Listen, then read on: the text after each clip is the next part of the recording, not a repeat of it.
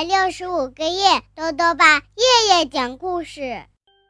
亲爱的各位小围兜，又到了兜兜爸讲故事的时间了。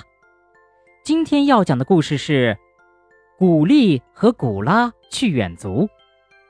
故事的作者呀是日本的中川里之子，季隐翻译，由南海出版社出版。古丽和古拉。是两只田鼠。这天啊，他们在原野上被一根毛线绊倒了。这根毛线是从哪儿来的呢？一起来听故事吧。古丽和古拉去远足，肩背旅行包，身挎水壶。田鼠古丽和古拉穿过树林。向原野走去。他们一边走一边唱：“背包再重也不怕，古力和古拉，好吃的东西包中装，远足乐哈哈。古力，古拉，古力，古拉。”古力和古拉把身上背着的东西放到草地上，伸了伸腰。呼吸着新鲜的空气，哦，太舒服了。古丽说：“闹钟定好了吃午饭的时间，这会儿该响了吧？”我来看看。古拉从背包里拿出闹钟来，离响铃还早呢，刚十点。那咱们做会儿体操吧。好。一、二、三、四，二、二、三、四。古丽和古拉在蓝天下做起体操来，可是做了半天也没到中午。要不咱们跑马拉松吧？古丽说：“好，围着原野跑一圈。”预备，跑！古丽和古拉跑起来了。跑跑，古丽和古拉，荆棘丛、蜘蛛网，全不在话下。跳过去，迈过去，拨到两旁去。跑跑，古丽和古拉，古丽，古拉，古丽，古拉。可是啊，突然，古丽摔倒了，古拉呢？也摔倒了，他们好像被什么绊住了。哎，这是什么？我还以为是蜘蛛网呢。这是，古丽说：“我还以为是草呢。”这是毛线。他们异口同声地说：“古丽和古拉解开缠在脚上的毛线，瞧。”毛线是勾在那边荆棘丛上的。古丽把毛线缠起来，缠成了一个豌豆大点的小团。这毛线会通到哪儿去呢？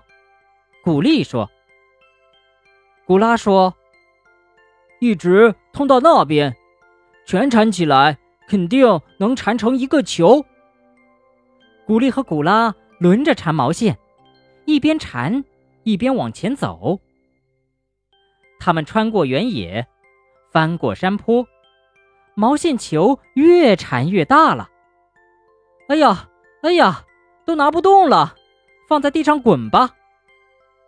别撒手啊，推呀推呀，别摔倒呀，嘿呦嘿，不怕累呀，鼓励鼓拉，跟着线走，坚持到底，鼓励，鼓拉，鼓励。古拉又爬上了一个小山坡，山上是一片树林。树林对面有一幢房子。古丽和古拉推着毛线球进了屋子，他们穿过了厨房。哦，毛线球撞上了什么？终于停了下来。春风习习，吹在背上。阳光暖暖，照在背上。蹲在那儿唱歌的是住在这所房子里的熊。熊正在摘他从原野上刨来的木莓。哎呀，熊动一下，毛线就匆匆地拉长一截。古丽和古拉抬头一看，呀，熊身上的毛衣就剩下一半了。别动，毛背心都脱线了。古丽和古拉急忙喊：“呃！”熊被突然而来的喊声吓了一跳，一屁股坐在地上，把毛线球都坐扁了。熊大哥，你毛背心上的线在原野上被荆棘勾住了吧？我们缠着线找到你这儿来了。哎呦，我一点都没发觉呢，谢谢你们。熊把只剩下半截的毛背心脱了下来，说：“春风习习，阳光暖暖，光着背可真舒服啊。”我们在跑马拉松来着，你也跟我们一块儿到原野上去吧。好。于是，熊也和两只田鼠一起唱着“鼓励鼓拉，鼓励鼓拉”，跑了起来。他们跑下山坡，又爬上另一个山坡。下了这个山坡，就回到了原野上。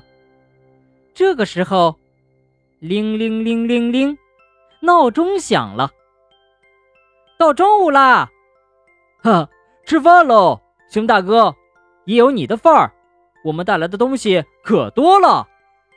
于是，古丽、古拉和熊。坐在原野正中央，吃起午餐来，把肚子啊吃得饱饱的。好了，小围兜，今天的故事讲完了。豆豆爸还想问问小围兜，你有没有和爸爸妈妈或者小伙伴一起远足的经历呢？你们去了哪儿呢？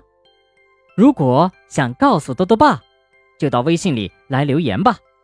要记得。兜兜爸的公众号哦，查询“兜兜爸讲故事”这六个字就能找到了。好了，我们明天再见。